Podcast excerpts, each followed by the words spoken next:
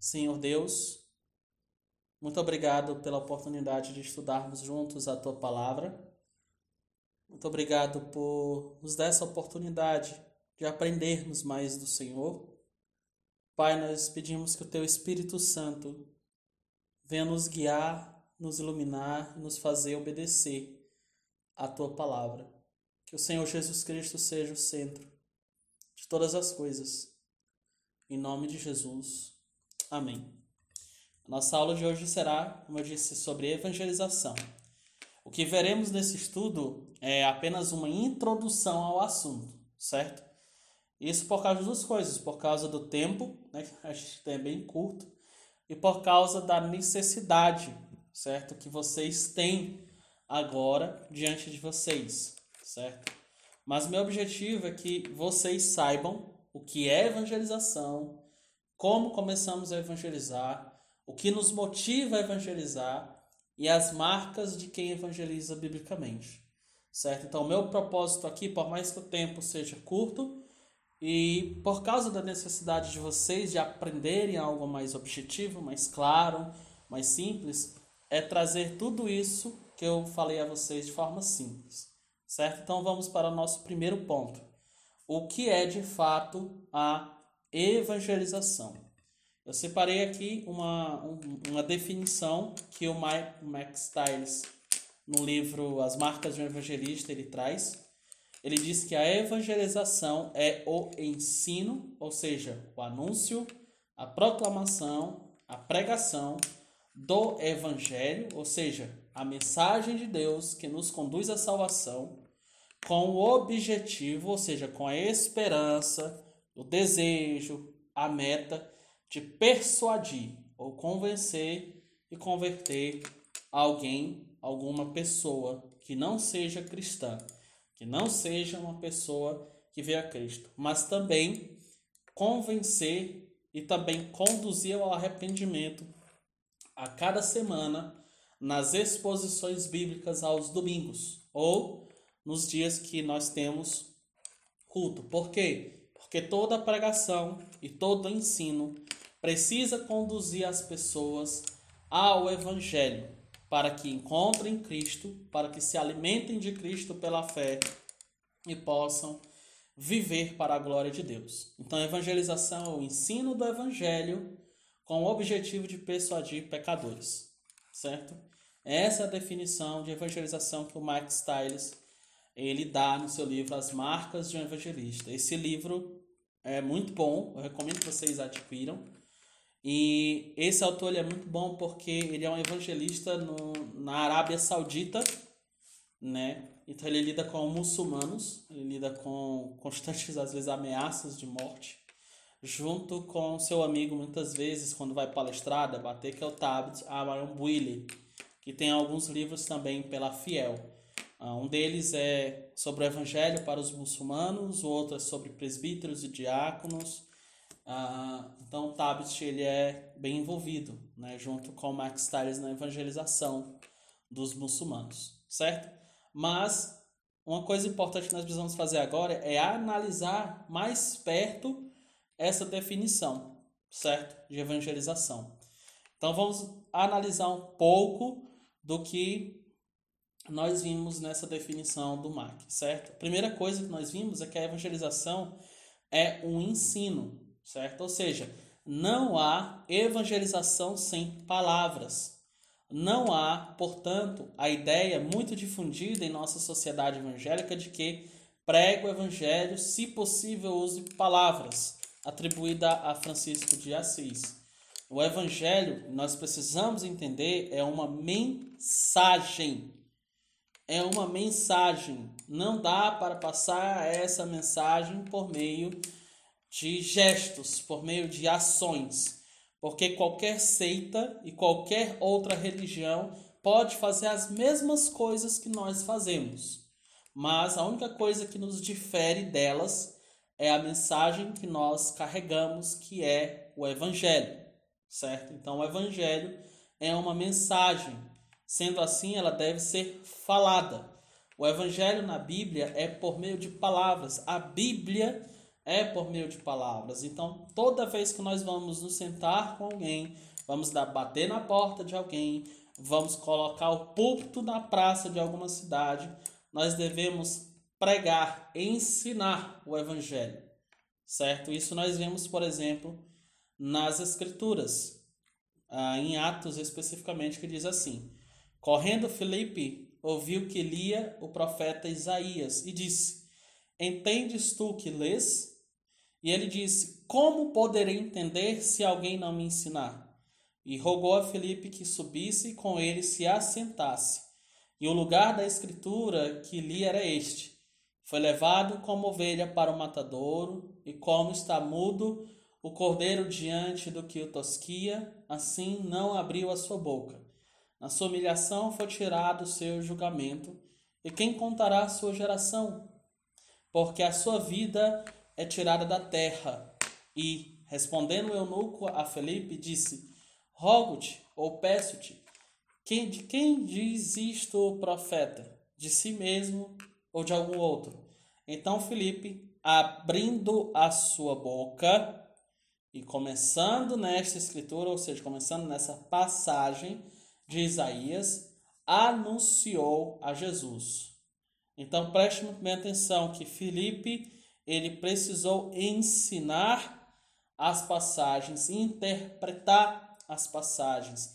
Ele se sentou com ele, ele teve paciência para explicar o evangelho para aquela pessoa. Então ele começou nessa escritura, ou seja, ele não parou só aqui no profeta Isaías 53.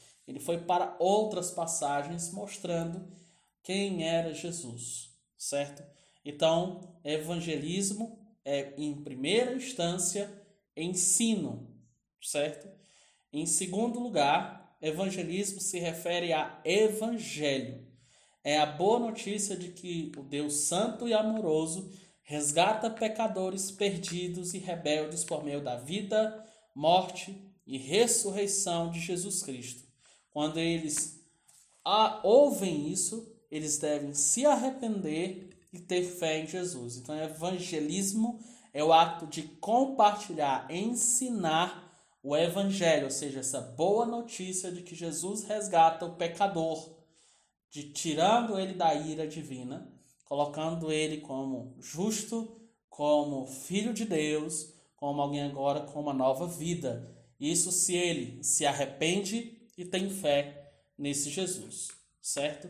E a Bíblia é muito clara quanto ao Evangelho.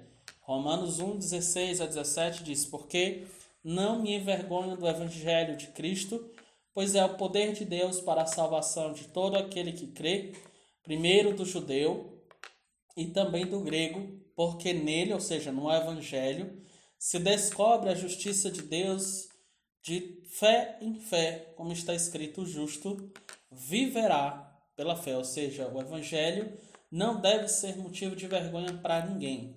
Por quê? Porque o Evangelho é a manifestação da onipotência divina na restauração e na transformação e na salvação do pecador que crê em Jesus. Independentemente se ele é judeu, grego, sobralense, ah, que se mora em Mocambo, se mora em Tianguá, independentemente de onde ele more o evangelho ainda é o mesmo poder, manifesta a mesma onipotência de Deus por meio dessa mensagem, que salva ele e é onde é revelada a justiça de Deus. E ele vai descobrindo isso de fé em fé, ou seja, à medida que ele vai aprendendo mais sobre o evangelho, ele vai confiando mais em Jesus Cristo. Evangelismo também nós temos um objetivo. Nós não anunciamos o evangelho por simplesmente ser uma informação, uma filosofia, uma notícia qualquer. O nosso objetivo, nós temos um objetivo muito claro, e ele é se origina no entendimento de que todas as pessoas com quem conversamos terão um dos dois destinos, ou a vida eterna ou a punição eterna, como diz o Max Stiles. Ou seja, o nosso objetivo é salvar almas para Cristo ou selar suas, sua condenação. Então, o evangelismo ele tem esses dois, esses dois fatores muito claros. Em João 3,36 diz que ou a pessoa vem para Cristo e recebe a vida eterna, ou ela se mantém rebelde e a ira de Deus permanece sobre a cabeça dela. Mas não somente isso, mas também em 2 Coríntios 2, 4 a 16, diz assim: E graças a Deus que sempre nos faz triunfar em Cristo, e por meio de nós manifesta em todo lugar a fragrância do seu conhecimento, porque para Deus somos o bom perfume de Cristo nos que se salvam e nos que se perdem. Para estes, certamente cheiro de morte para a morte, mas para aqueles cheiro de vida para a vida. E para estas coisas quem é idôneo, ou seja, nós somos a, boa fragrância e permaneceremos a boa fragrância de Deus, ou para os que se perdem ou para os que se salvam. Mas para os que estão se perdendo, nós somos cheiro de morte para eles, porque nós estamos anunciando provavelmente a sentença deles eterna, certo? Ou um bom cheiro, ou cheiro de vida para aqueles que recebem a Jesus Cristo. Então o evangelho tem essa dupla ação, esse duplo objetivo. Quarto, o evangelismo se refere a persuadir pessoas, ou seja, nós procuramos levar cada pessoa que nós compartilhamos o evangelho a ter um encontro transformador com Jesus. 2 Coríntios 5,11 diz: Assim que, sabendo o temor que se deve ao Senhor, persuadimos os homens à fé, mas somos manifestos a Deus. E espero que nas vossas consciências sejamos também manifestos. Ou seja, ah, sabendo o temor que se deve ao Senhor, sabendo daquilo que Deus merece, de cada homem no mundo, de cada mulher no mundo, nós procuramos convencer, nós procuramos colocar argumentos dentro do Evangelho, utilizando o Evangelho para levar a humanidade, as pessoas, a confiança em Jesus. Certo? Então, aquele simplesmente a gente dizer Jesus te ama, Jesus tem um plano na tua vida, não é evangelismo e também não, não é não tem nada a ver com persuasão segundo o evangelho, certo? Eu não estou falando de persuasão no sentido humano, de argumentos, de gatilhos e toda essa, essa coisa de marketing e tal. Não estou falando nada disso. Eu estou falando de argumentos bíblicos, argumentos colocados na Escritura para levar o pecador a Jesus. E se o pecador não ouve esses argumentos, ele está condenado. Mas o pecador que ouve, por meio da ação do Espírito Santo, ele vem a Cristo, confia o seu coração a Cristo, certo? Ficou tudo claro aqui para vocês? Tudo certinho? Ok, beleza. Vamos agora para o ponto 2. Por que nós precisamos evangelizar? O que nos motiva a anunciar o evangelho a outras pessoas? Certo? Aqui eu quero botar um ponto. Muitas vezes as pessoas vão olhar para a gente e dizer: Vocês acreditam que Deus predestina pessoas?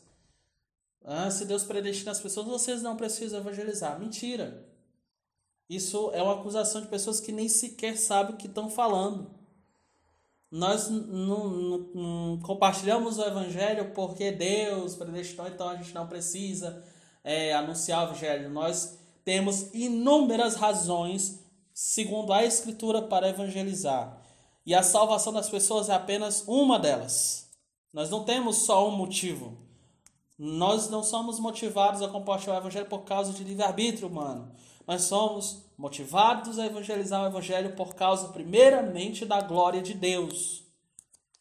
Salmo 96 diz assim: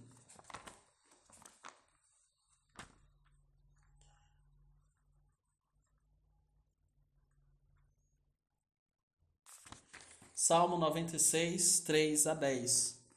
Diz assim: Anunciem entre os povos, as nações, a sua entre as nações a sua glória, entre os povos as suas maravilhas. Ou seja, o próprio salmo, o próprio cântico, o próprio louvor a Deus ordena que nós compartilhemos entre as nações a glória de Deus, as maravilhas de Deus, Então nós temos ordens a cumprir. Então esse é o primeiro motivo. E ele continua, porque o Senhor é grande. Por que, que a gente deve compartilhar com as nações perdidas a glória de Deus, as maravilhas de Deus? Por quê? Porque o Senhor é grande e digno de ser louvado, e os corações perdidos não estão louvando a Deus. Tem corações perdidos na cidade de vocês que não louvam a Deus. Tem colegas de vocês, familiares de vocês que não louvam a Deus. Isso deveria incomodar vocês. Certo? Porque o Senhor é grande e digno de ser louvado, mais temível do que todos os deuses. Porque todos os deuses dos povos não passam de ídolos. O Senhor, porém, fez os céus. Glória e majestade estão diante dele. Força e formosura o seu santuário. Dei ao Senhor, ó família dos povos. Dei ao Senhor glória e força. Deem ao Senhor a glória devida ao seu nome. Tragam ofertas e entrem nos seus átrios. Adorem o Senhor na beleza da sua santidade. Tremam diante dele todas as terras. Digam entre as nações: Reina o Senhor. Ele firmou o mundo para que não se abale e julga os povos com justiça. Então, esse é o primeiro motivo pelo qual nós evangelizamos, porque Deus ordena a gente compartilhar a glória, de, a glória dele, as maravilhas dele, o reinado dele entre os povos que não louvam a ele. Então as pessoas que dizem, ah, por que vocês evangelizam se as pessoas estão predestinadas? Não importa. Deus ordenou que a gente compartilhe. Isso já é motivo suficiente.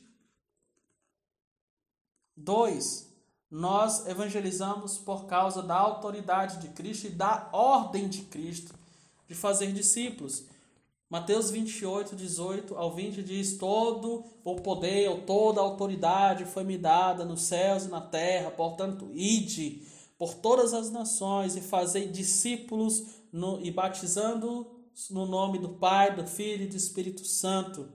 E, e eis que eu estou convosco todos os dias, então ensinem eles a obedecer tudo aquilo que eu ordenei e ensinei a vocês. Então é a ordem de Jesus, é a missão da igreja. Terceiro, só em terceiro que vem a situação de perdição das pessoas. É um motivo para que a gente possa evangelizar. E não somente aí em Romanos 3,23, que diz: Porque todos pecaram e destituídos estão da glória de Deus. Mas se você olhar para o capítulo 10 também de Romanos, como eu coloquei uh, mais para frente, mas especificamente o capítulo 10 de Romanos vai dizer que as pessoas só crerão se ouvirem a pregação e se pessoas forem enviadas. E vocês, como igreja local, são enviados para ensinar essas pessoas para que elas venham crer. Por quê? Porque a fé vem pelo ouvir e ouvir a palavra de Deus. Então, nós temos até agora uh, três motivos importantes obrigatórias para que a gente evangelize, certo? Uma outra coisa, por que nós devemos evangelizar? Porque nós somos devedores dos homens. O apóstolo Paulo diz em Romanos 1, 13 a 15 que ele se considerava devedor aos bárbaros. Por quê? Porque Deus deu a responsabilidade dele, a, a ele, na verdade, a compartilhar o evangelho.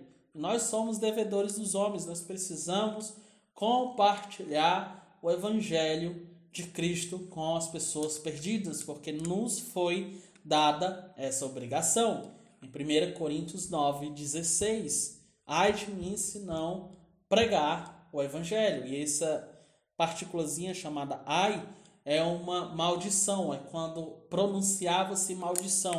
Se você for olhar para os profetas, se você for olhar para Isaías 6, Isaías utiliza ai de mim né?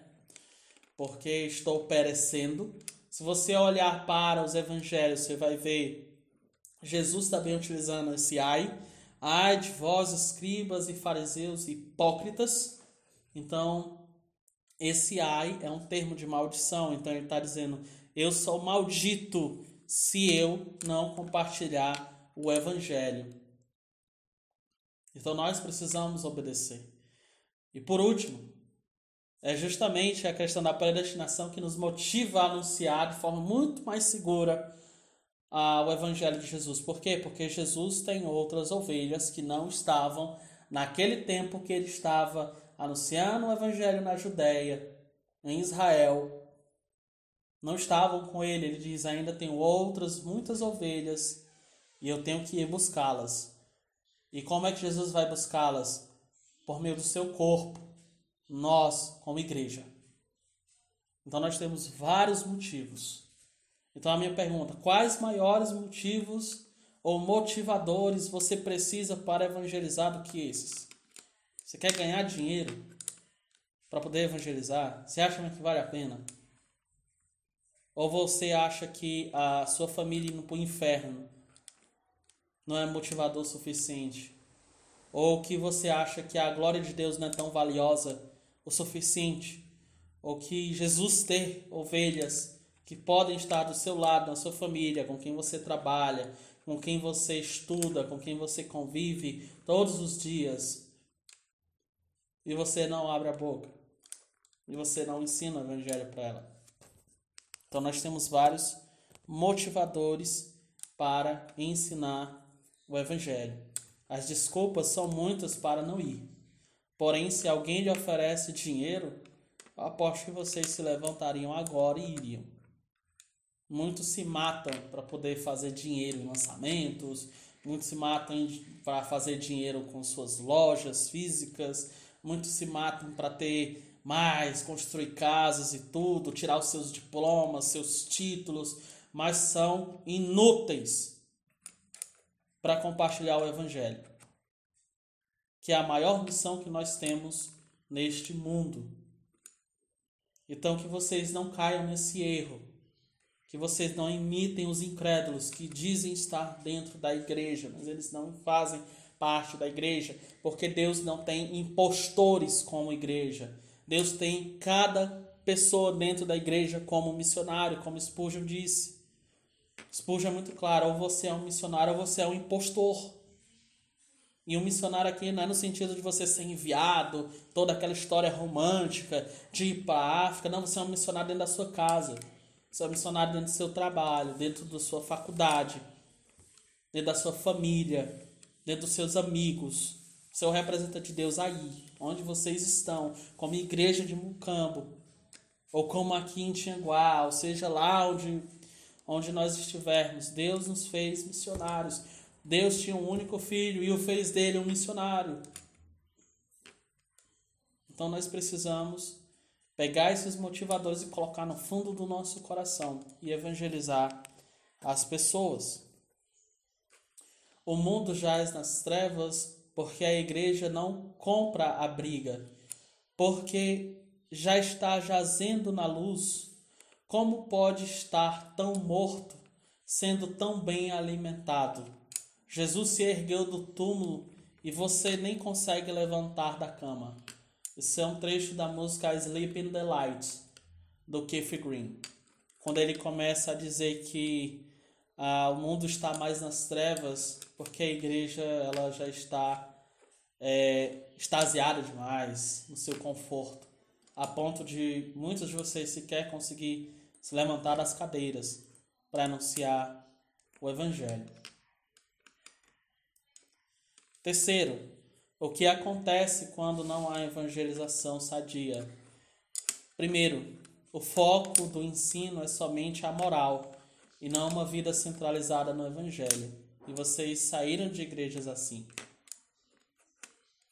O Evangelho não torna a pessoa um moralizante, o Evangelho torna a pessoa primeiramente humilde e depois vive para Deus, obedecendo o Evangelho como um ato de gratidão e não como regras dos estoicos e não como regras de boa convivência, não como regras de para ser uma pessoa legal, boa, não. Nós só somos pessoas que obedecem ao evangelho porque nós fomos alcançados por ele. Então, quando nós não temos uma evangelização sadia, tudo vira faça, não faça, seja, não faça, faça aquilo, faça aquilo. Não, não há remissão, não há perdão, não há graça. Então, o ensino começa a ficar muito moralista. Segundo, as pessoas não convertidas não são levadas a pensar que elas estão ruins. Está aqui bem, mas é porque é para ser ruins mesmo. As pessoas não convertidas ficam tranquilas, em paz, fazendo o que bem querem dentro da igreja de Cristo, fazendo o que bem querem com suas vidas, estão lá em paz, quietas, e a pregação do Evangelho não deixa o pecador em paz. Não deixa. Não deixa nem a gente que é crente em paz. Quanto mais aqueles que são falsos crentes. Então a pregação do Evangelho incomoda.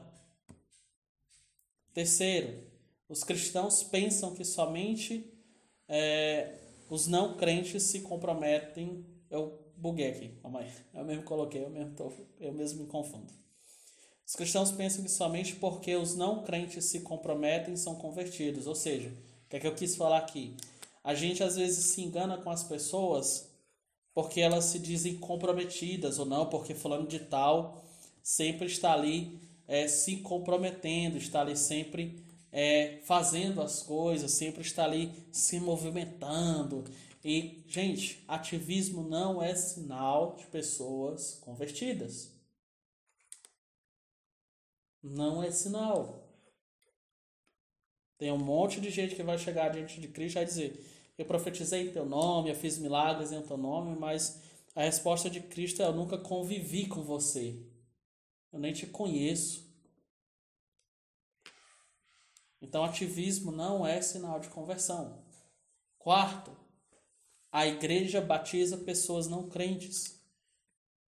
A igreja sequer se atenta para as pessoas que não são crentes.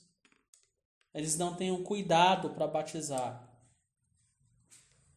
Aqui eu tenho um cuidado muito grande. Eu não somente eu ensino o evangelho como eu acompanho as pessoas, e também como eu faço perguntas que fazem com que elas mostrem que são convertidas ou não pelo aquilo que afirmam, por aquilo que elas demonstram.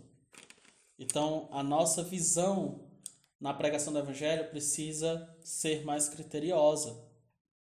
Então, quando o evangelho ele não é pregado, isso aqui se torna comum.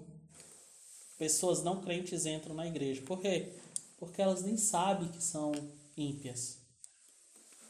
Elas nem sabem que precisam crer em Jesus assim de uma forma vívida. Quinto, a igreja permite que pessoas não crentes sejam membros. Então é uma consequência lógica. Se alguém é batizado, ela se torna membro. E é por causa disso que nós temos tantos problemas na igreja moderna. Porque essa observação ela foi deixada para trás. Por quê? Porque o evangelho foi deixado para trás. E sexto e último, mais tarde, não cristãos se tornam líderes na igreja são os mesmos caras que vão adulterar, vão trair, vão roubar, vão acreditar em heresias, vão propagar heresias e vão manchar a honra de Cristo. Certo? Então, os cristãos, ah, como nós, precisamos zelar para o Evangelho, então todas essas coisas aqui acontecerão nas nossas igrejas. Max Stiles diz: a evangelização não bíblica é um método de suicídio assistido da igreja. O que destruiu a igreja moderna não foi somente o abandono da escritura, mas o abandono da evangelização bíblica no seio da igreja. Graves danos e vergonhas são os frutos da evangelização antibíblica. Métodos foram colocados como meio de converter as pessoas, mecanismos, abordagens foram colocadas no meio do que chamam de, de evangelização, pensando que é evangelização. Porém, no meio de toda essa bagunça, um meio simples e principal, que é uma evangelização correta, simples, clara, bíblica, foi abandonada. A igreja precisa resgatar a pregação simples na evangelização e a dependência do Espírito na pregação. Não são segredos ou métodos que abençoam e convertem ou facilitam a evangelização, mas a simples dependência do ensino do Evangelho que provoca a transformação do pecador. Nós precisamos focar no Evangelho, confiar no Espírito Santo, não são métodos, não são formas, não são palavras bonitas. É simplesmente a proclamação do Evangelho, dependendo do Espírito Santo, certo?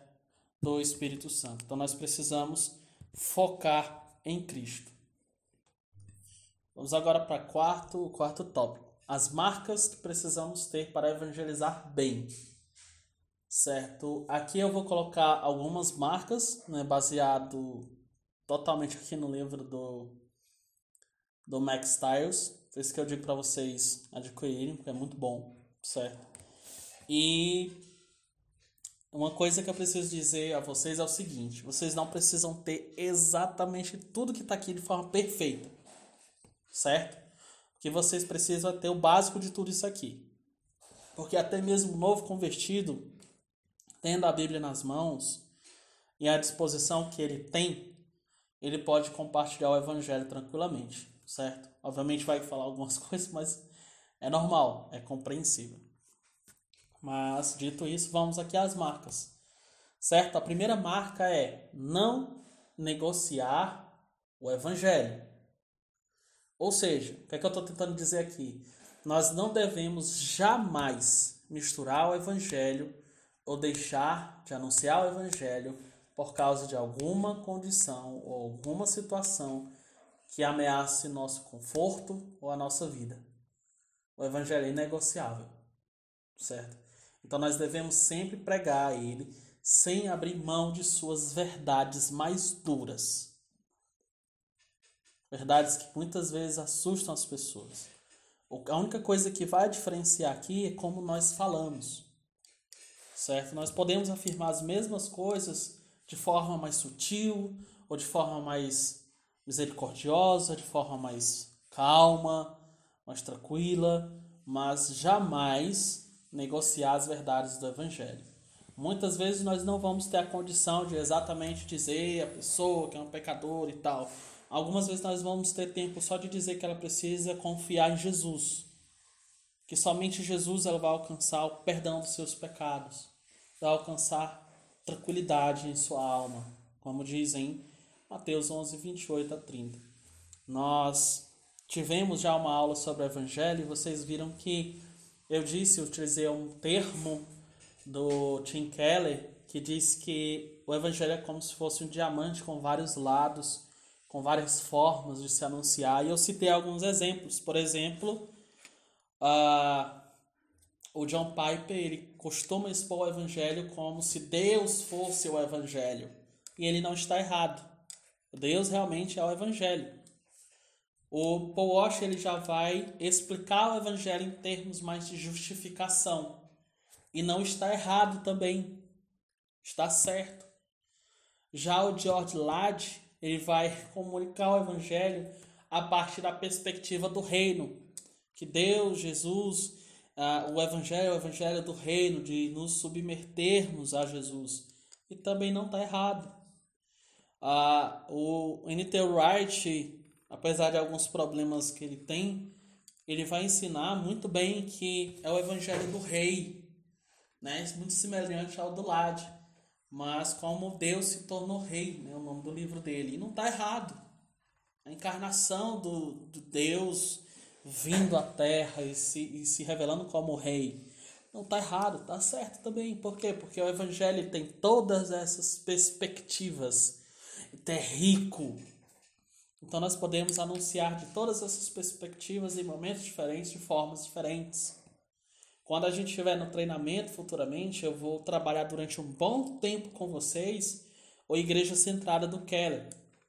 E eu vou mostrar de várias formas diferentes, com base no, na Bíblia, como é que a gente pode anunciar o Evangelho de perspectivas diferentes, de formas diferentes. Né? Inclusive tem um livro do Matt Chandler, que é o Evangelho ah, no centro, se eu não me engano, evangelho explícito. Que ele vai dizer que também existe outra forma da gente anunciar o evangelho que é com base na criação, na queda, na redenção e na consumação das coisas.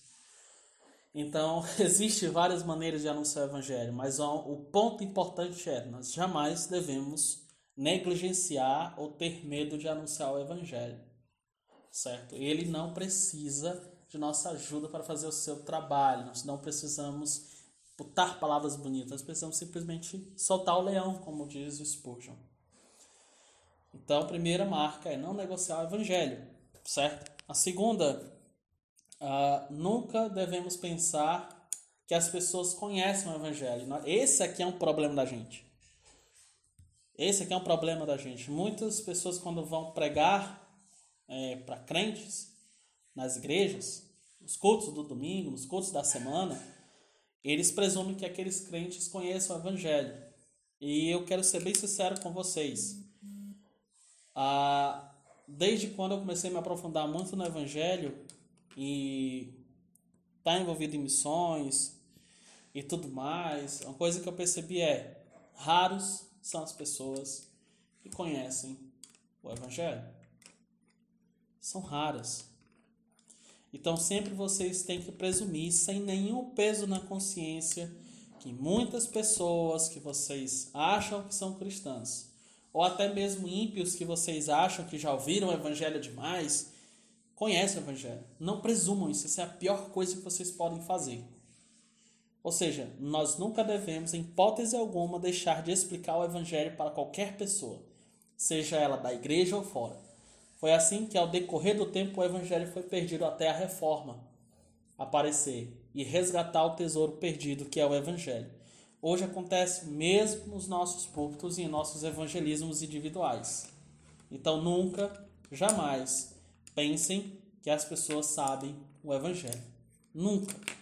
Sempre explique, sempre explique de forma resumida, de forma mais abrangente, não interessa.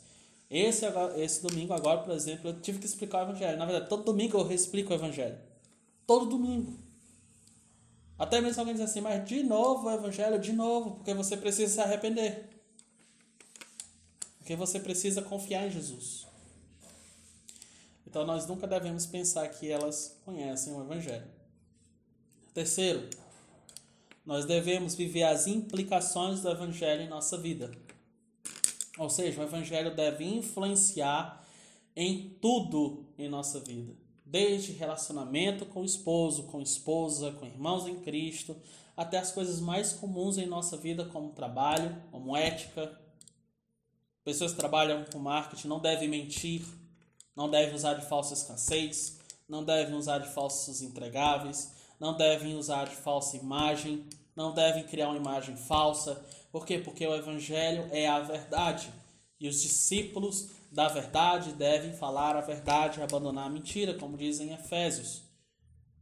Vocês que vão para a feira, vocês não devem mentir sobre a qualidade do produto de vocês, vocês não devem mentir sobre preço, não devem pesar uma balança injusta, como diz Provérbios, por quê? Porque Jesus justificou vocês, na cruz ele mostrou que Deus é justo.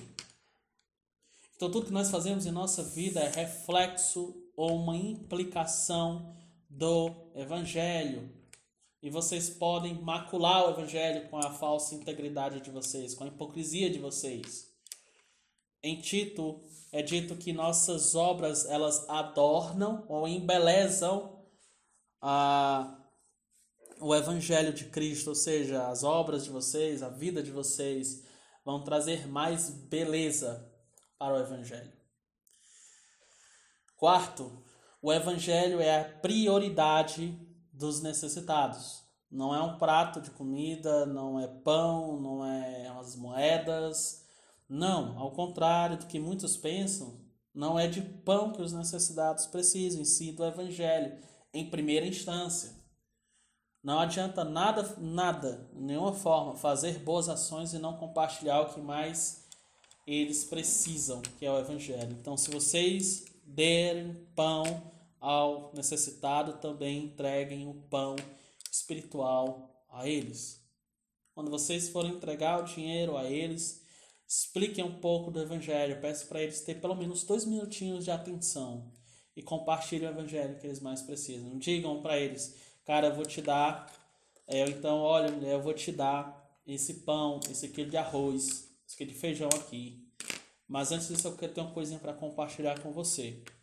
Você é uma pecadora e você precisa de Jesus. Você precisa se arrepender, porque por mais que você esteja aqui pegando esse arroz para comer, ou para vender, para comprar suas drogas, você precisa crer em Jesus e se arrepender dos seus pecados. E entregue o pão. E se a pessoa for embora, então xingar você, ou então chamar de doido e tal, dizer, é, eu quero lá saber disso, entregue, mas depois faça uma oração ali, breve de 10 segundos, pedindo para que o Espírito Santo converta aquela pessoa. Então, por mais que vocês façam boas ações, preguem o Evangelho também. Quinto, nós precisamos ter um entendimento correto da conversão. Nós precisamos entender o que é realmente o milagre da conversão que somente Deus pode fazer. Senão, nós pensamos que é o nosso esforço ou ficar na igreja que é conversão. E, gente, a conversão é uma obra de Deus. É uma obra operada exclusivamente pela vontade, pelo poder de Deus. Não é porque ela passou a vestir roupas mais decentes, frequentar a igreja que é conversão. Isso qualquer pessoa, até mesmo ateus, fazem. A diferença é o que aconteceu no coração delas, é como elas reagem a Cristo, é como elas se apegam a Cristo. Então, conversão é muito, é muito mais do que simplesmente estar na igreja. Então, vocês precisam entender sobre conversão, que é um ato de soberania de Deus. Vocês podem ver isso, por exemplo, em João capítulo 3, versículos 1 até o 14. Certo? Estudem esse texto. E vocês verão que é uma obra exclusiva do nosso Senhor. Sexta marca, vocês precisam ter coragem para pregar o evangelho. Uh, vocês precisam vencer a timidez de vocês. Vocês precisam vencer aquele nozinho na garganta que vem quando a gente vai pregar o evangelho. Aquela trêmula. Né? O que a pessoa vai fazer? Meu Deus, estou compartilhando, estou interrompendo ela. A gente precisa parar de pensar que nós estamos interrompendo a vida dos outros. Nós precisamos entender que a coisa mais importante para aquela pessoa é ouvir a mensagem do evangelho. E eu estou falando de alguém que é tímido e alguém que ainda tem muito, muito problema quanto à exposição. Eu não gosto de me expor. Eu prego, por exemplo, o evangelho na igreja, eu sou missionário local. Eu sei que eu estou ensinando aqui na frente da câmera para vocês, mas toda vez que eu vou pregar, eu começo a me tremer. Toda vez que eu vou ensinar o evangelho, eu começo a me tremer, eu fico nervoso. Mas Efraim, como é que você venceu isso? Simples. Eu amo o Evangelho. Eu amo profundamente o Evangelho. Muito. E eu sei que é a coisa mais gloriosa desse mundo. E minha timidez e o meu nervosismo não são páreos para que me calem. E eu não possa compartilhar o Evangelho. Por mais que eu vá me tremendo para compartilhar, como já aconteceu para um monte de gente o Evangelho, eu prego. E prego com toda minha força.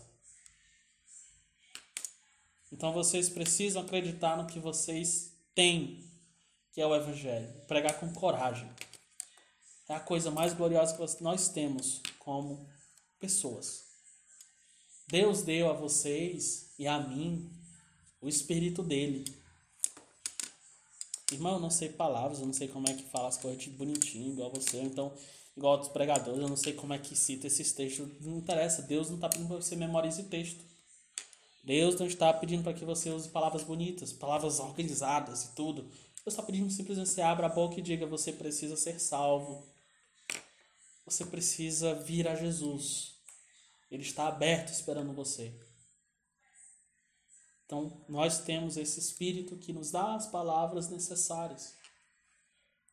Nós precisamos entender que nós não tem poder algum, nem nos pregadores mais extraordinários da história. Nunca teve. Nós servimos a um Deus que é poderoso e que é dono de tudo. Lembrem-se de que antes de Jesus dizer para é, pregar discipular, ele disse que tem toda a autoridade. Por quê? Porque os discípulos iriam ter medo para tratar esse medo, ele diz: gente, toda a terra é minha. Vão e evangelizem. Façam discípulos. Sétima marca, o entendimento correto do amor de Deus. Entender que Deus não ama como os filmes de cinema e que o amor de Deus é provado no seu filho é importante. É importante. Então, compreendam o amor de Deus. Compreenda que o amor de Deus é revelado na cruz de Jesus. É revelado quando nós estamos em Jesus. Oitava marca, nós devemos entender corretamente o que é a igreja. Senão a gente vai pensar e conduzir as pessoas como se fosse um lugarzinho legal, que nós precisamos é, agradar todo mundo, que as pessoas estão ali para serem servidas como se fossem reis. Não. A igreja é a comunidade de convertidos, reunidos pelo Espírito em aliança com Deus. É um lugar solene, de respeito, de gratidão, de louvor a esse Deus, onde a igreja é regida pela palavra, onde é o evangelho que é exposto para eles. Então, a, a igreja não é um clube social, a igreja é a comunidade dos santos que ainda são pecadores, mas estão indo para a eternidade, para Cristo. Último, nona marca, amar a glória de Deus e as pessoas. O primeiro mandamento e o segundo mandamento são importantes. Nós só valorizamos as pessoas se nós amamos a Deus. E só amamos a Deus, só amamos a Deus corretamente se nós amamos as pessoas corretamente. Uma depende da outra. Então, irmãos, essas são nove marcas que vocês precisam ter para evangelizar. E percebam, Nenhuma delas diz para que vocês sejam teólogos, que vocês tenham palavras bonitas. É apenas o entendimento correto de algumas coisas que são básicas. Então, são essas as marcas de um evangelista. Então, irmão, como é que a gente vai evangelizar na prática, certo? Você falou que é evangelho, evangelização, você falou sobre os perigos da evangelização errada, mas você ainda não nos ensinou como evangelizar. Gente, essa é a parte mais simples. Como nós iniciamos a nossa vida de evangelização? Como que a gente deve agora iniciar a evangelizar?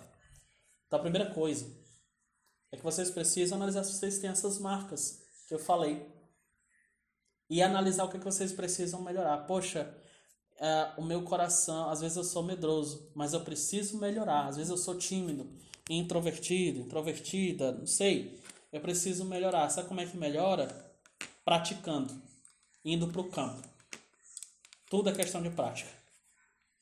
Então, se você tem uma debilidade na timidez, em silêncio, pensar que está interrompendo a pessoa, dizer, ai, eu não tenho competência para isso, porque exige muitas respostas, Deus não está te pedindo que você seja uma teóloga ou um teólogo.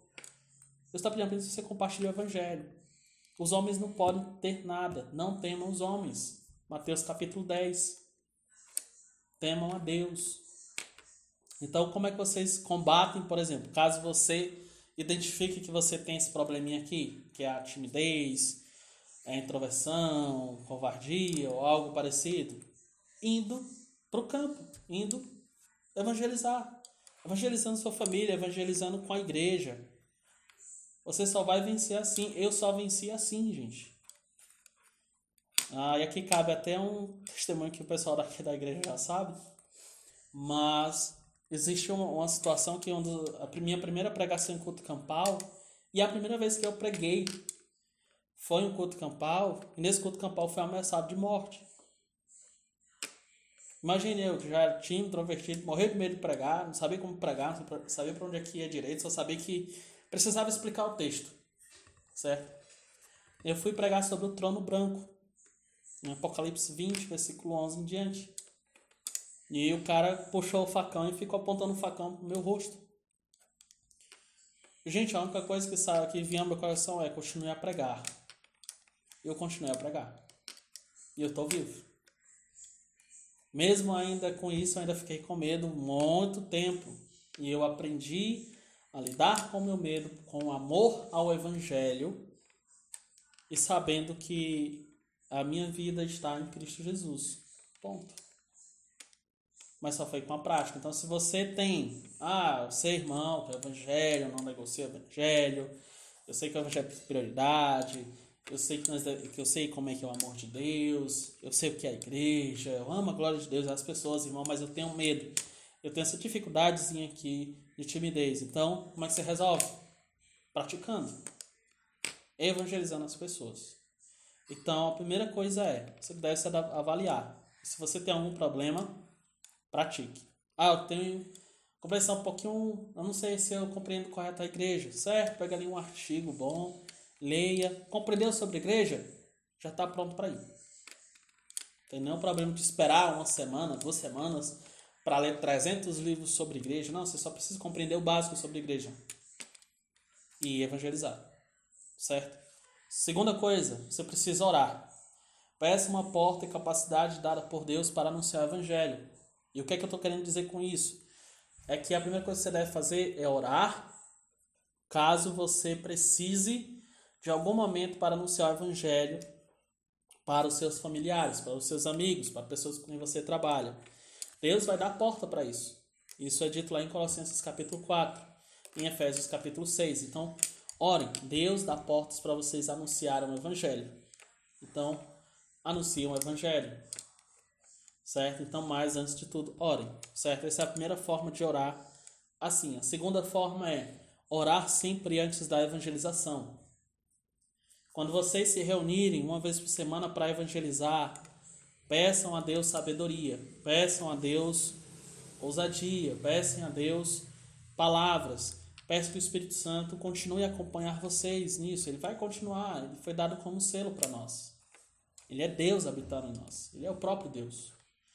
Então, orem tanto para que Deus abra portas, como orem também para que Deus capacite vocês na evangelização. Terceiro, planejem, certo? E aqui vocês podem tanto planejar uma conversa com alguém, certo? Tem, tem pessoas que eu já vi que dizem assim: eu estou pensando em evangelizar meu tio, ou então meu padrinho de casamento, ou minha avó, meu avô, e eles passam tempo vendo um dia, um momento, e como eles vão chamar a pessoa, então orando para que Deus dê uma melhor forma, e quando Deus dá, eles vão até aquela pessoa, levam os versículos anotadinhos na Bíblia e se sentam com ah, os seus familiares, com seus amigos ou colegas de trabalho e começam a compartilhar o Evangelho, certo? Então eles têm isso aqui, eles, eles planejam uma conversa. A segunda forma é montar um projeto particular ou em grupo, certo? Aqui, por exemplo, na, em Tianguá, vocês viram, a gente tem um projeto para crianças que vai iniciar de evangelização. Nós temos um projeto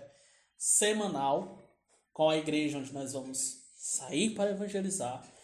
Eu tenho um projeto pessoal, né? eu estou fazendo, por exemplo, jiu-jitsu, e eu tenho um projeto missionário com esse pessoal. Eu quero chegar para esses caras e compartilhar o evangelho com eles. E convidá-los para a igreja. Eu pedi hoje oração na igreja aqui para isso, porque eu quero alcançar eles. Certo? Então vocês podem tanto fazer projetos pessoais com familiares, amigos, colegas trabalho e tudo, como vocês têm, inclusive, de fazer ah, projetos semanais de evangelização. Mas uma coisa eu estou dizendo para vocês: vocês precisam implementar essa cultura já, imediatamente na igreja de vocês. Certo? Tanto particular quanto em grupo. Aqui na nossa igreja nós temos a evangelização e o convite pessoal muito forte. Certo? Por exemplo, existe um membro, inclusive eu vou começar o discipulado com ele para se tornar membro, para ser mais exato. Falei membro, mas é quase um membro, mas precisa de discipulado. Ele vai comigo para o jiu-jitsu. E ele tem exatamente o mesmo propósito que eu. Exatamente. Certo? Então é muito importante. Certo? Então tenham ah, tanto o planejamento pessoal de vocês para evangelização como também o em grupo, tá? Quarta coisa, vocês devem pensar, vejam se está ah, preparado ou preparado para iniciar algo, algum projeto, alguma coisa ou conversar. Se vocês veem que tem algum irmão ali que está relutando, tem algum problema, cheguem, conversem com ele, esclareçam as coisas com ela, direcionem-os e tudo para que eles possam estar com vocês. Né? Então pensem como vocês podem evangelizar. Por exemplo, eu tenho formas de evangelizar. Né? Eu também utilizo isso aqui. Estou colocando tudo que eu faço que outras pessoas fazem. Eu, eu penso, né? por exemplo, eu tenho jeitos de iniciar uma conversa, uma evangelização falando sobre a lei de Deus. Tenho formas de iniciar a evangelização pegando ganchos da cultura, por exemplo. Ah, um membro foi comigo tomar um café aqui no Julieta e apareceu um casal lá de mormons, depois que ele foi saber, esse casal era mormon, e eles puxaram conversa sobre coisas do país e tal, porque eles ouviram a gente conversando, né? E aí nós acabamos chegando em catolicismo, como o catolicismo está errado, sobre a reforma protestante, né? E aí eu aproveitei a reforma protestante, olha isso aqui, eu aproveitei o assunto da reforma protestante para introduzir o evangelho.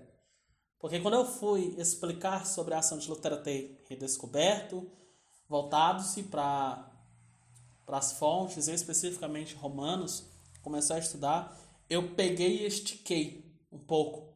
Eu disse, olha, o que Lutero descobriu foi lá em Romanos 1, 16, 17, que diz da justiça de Deus. Eu comecei a explicar, e a justiça de Deus é revelada na cruz de Jesus, onde nós recebemos perdão pelos nossos pecados, onde somente Jesus é a nossa justiça, é Ele que nos salva, é Ele que nos purifica dos nossos pecados e nós precisamos aprender que somente por meio do arrependimento e a fé é que nós temos comunhão com Deus, nós temos a salvação. Então eu peguei o gancho da história para trazer. Na mesma noite a gente foi para outro lugar, resolvendo coisa agora da esposa desse, desse irmão, e eu compartilhei, eu peguei, escutei, né, uma moça, ela começou a chorar e tudo. E eu apliquei Salmos 10 sobre a injustiça. E eu trouxe a visão exaltada de Deus e disse que, por mais que os ímpios se mantenham injustos, agora eles vão receber a justiça de Deus. Mas somente aqueles que são inocentes ah, em Cristo recebem a Deus e eles estarão protegidos. Então eu trouxe algumas coisas. Então, existem essas questões. Tem várias maneiras. Ou você utiliza a conversa, uh, não de forma aleatória, mas utiliza a conversa para trazer para Cristo, ou você começa pela lei, ou então você começa já diretamente anunciando Jesus. Ou seja, tem várias formas de você iniciar, mas você precisa pensar. Poxa, se eu estiver andando aqui, eu ver alguém ali sentado numa cadeira, como é que eu chego nele? Eu vou chegar e dizer, opa, tudo bem, boa tarde. Você me dá três minutinhos, eu só quero compartilhar um negócio aqui com você muito importante. E compartilhe. Entendeu?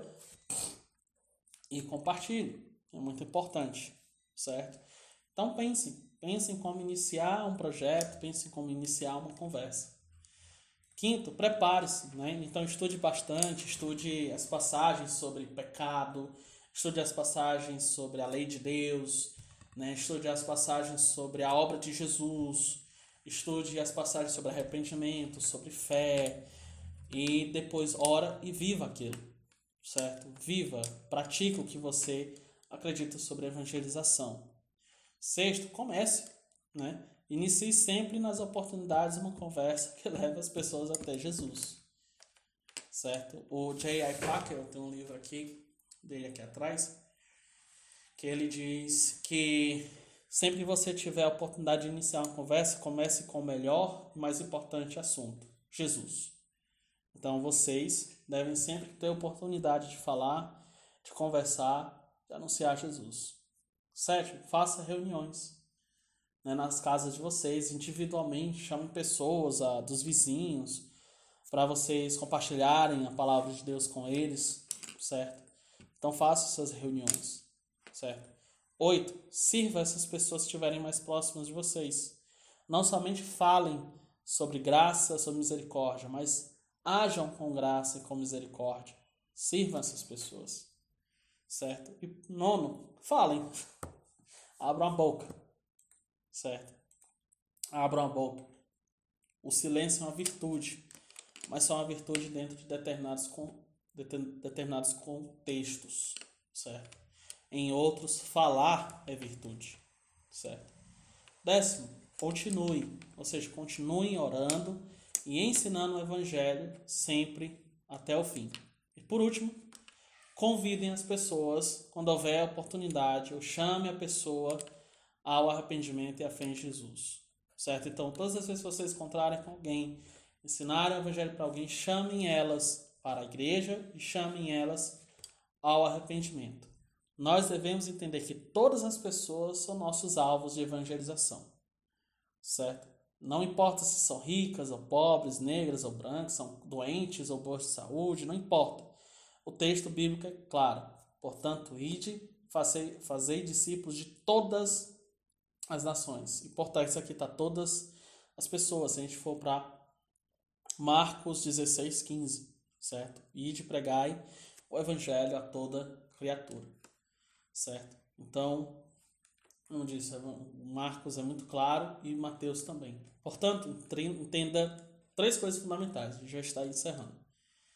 Um, você deve evangelizar qualquer pessoa que Deus colocar diante de você. Dois, você deve evangelizar em qualquer lugar que puder, seja na fila de pagamento da lotérica, no ônibus, na escola, faculdade, trabalho, no almoço e etc. E três, você deve evangelizar em qualquer hora propícia para isso, seja manhã, tarde ou noite. Esses três fundamentos aqui eu preguei de um livrozinho, um livrozinho que eu também tenho aqui chamado Q3. Ah, o primeiro que é de evangelize qualquer pessoa, o segundo que é evangelize em qualquer lugar e o terceiro que é evangelize em qualquer hora propícia. Certo? Por isso que é três Qs. Evangelize qualquer pessoa em qualquer lugar, em qualquer hora. Certo? Há algo nesse processo que você deve atentar né? Nós devemos dar atenção às pessoas, conversar e valorizar o relacionamento com elas. Então, muitas vezes, sentem-se com as pessoas, ouçam as pessoas, entendam o contexto das pessoas e compartilham o evangelho aplicado ao contexto dessas pessoas, certo? Vamos ver, por exemplo, o que o William Carey fez, né? Ou o que o William Carey falou. Ele diz: pregue a infalível palavra da cruz. Não se incomode de sentar para ensinar o nativo sozinho. Cultive a melhor amizade e cordialidade possível, como seus iguais, e jamais deixe que os nativos percebam orgulho e superioridade. E o que é que William Carey, que é um dos pais da, das missões modernas, diz? Prega o evangelho, mas não se incomode em, em sentar-se com eles. Cultive amizade. Cultive gentileza. Não trate-os com orgulho, certo? Isso vale também para vocês aí.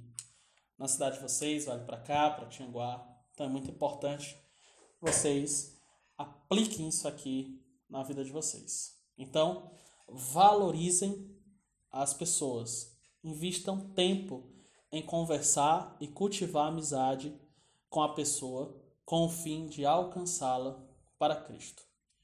E a conclusão que eu quero aqui trazer para vocês é: a única uh, mensagem de salvação para o mundo que nós temos, ou que se tem no mundo, somos nós, a Igreja de Cristo. É a única instituição que tem essa mensagem, certo? Porque ela foi fundada pelo próprio Deus. Diante de tudo isso, a única coisa a ser falado por nós, ou nesse caso no meu estudo, né, é vá e espalhe o Evangelho de Cristo. Mas jamais esqueça que, um, a Bíblia é a nossa fonte, como diz em 2 Timóteo 3, 16 a 17. 2. A mensagem que pregamos é o Evangelho, como diz em 1 Coríntios 1, ou 1 Coríntios 15, 1 ao 4 e que nós dependemos unicamente do Espírito Santo, como diz em João 16, 7 a 11. Temos tudo o que precisamos para anunciar com ousadia o Evangelho de Jesus Cristo. Então, nós precisamos ir e anunciar, certo? E para finalizar nossa aula, eu quero trazer algumas indicações de livros para vocês, certo? Não tá todas aqui, eu vou acrescentar mais alguns, mas eu indico que vocês comprem Marcas de um Evangelista, como eu disse, do Max Stiles. Eu indico também que vocês comprem o livro Evangelização, Como Criar uma Cultura Contagiante de Evangelismo na Igreja, também do Max Telles. Aqueles que querem aprofundar um pouco contextualização, esse é um livro que eu estudei no seminário, é o livro Contextualização, da Bárbara Burns, da editora Vida Nova, certo? E nós não temos aqui, que eu coloquei mais, eu queria dedicar o Evangelização e Soberania de Deus, do J. I. Packer, Inclusive, hoje é o último dia de promoção na cultura cristã, então aconselho que vocês comprem, né, com 60% de desconto. Está muito barato, ele é fininho. Ah, o outro livro é Evangelização Teocêntrica, né, que é muito bom também, é da editora PES. Eu indico também que vocês comprem o Q3, eu não sei se ele é vendido ainda, mas é muito bom. Existe um outro aqui que Deixa eu ver se eu consigo pegar ele por aqui. Mas acho que não, acho que não está aqui não. É sobre como nós aproveitamos as amizades para evangelizar. Depois compartilho com vocês, mas eu acho que nem está sendo mais vendido. Ele, então não faz sentido explicar a vocês. Pronto, tá ali. Ó. É o livro Amizade do Joseph Alckmin certo? Ah, deixa eu ver um outro livro importante sobre evangelização. É Como Evangelizar Sua Família, da editora Vida Nova, que também é muito bom. Certo? E caso vocês queiram expandir mais um pouco, tem o Evangelização na Igreja Primitiva. Ele é um pouquinho caro, mas ele vale muito a pena vocês entenderem como era a questão da evangelização ali na igreja primitiva, ou seja, na igreja inicial, certo? Essas são as minhas indicações de livros para vocês. E eu espero que vocês tenham aproveitado, entendido, certo? E eu espero que Deus venha abençoá-los.